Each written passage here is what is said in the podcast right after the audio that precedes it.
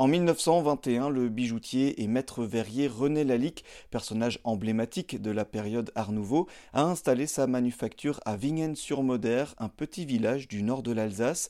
Son style est reconnu au-delà de nos frontières au travers de ses créations qui vont euh, du bijou au vase en passant par le flacon de parfum.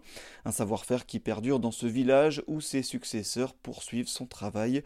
Depuis 2011, un musée lui est dédié. Véronique Broum, sa directrice, nous le présente.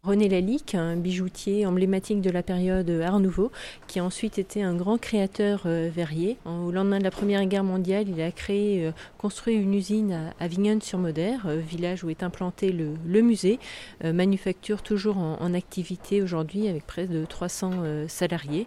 Donc le musée met en valeur la diversité des créations laliques, depuis les bijoux jusqu'au cristal actuel, en passant par les flacons de parfum, les arts de la table, les objets décoratifs. On passe dans différents différents euh, univers, différentes périodes. L'art nouveau, avec euh, ses volutes, euh, ses lignes courbes, a beaucoup inspiré Lalique, principalement à, l'époque de, ses bijoux, un petit peu encore lorsqu'il commence ses premières créations verrières.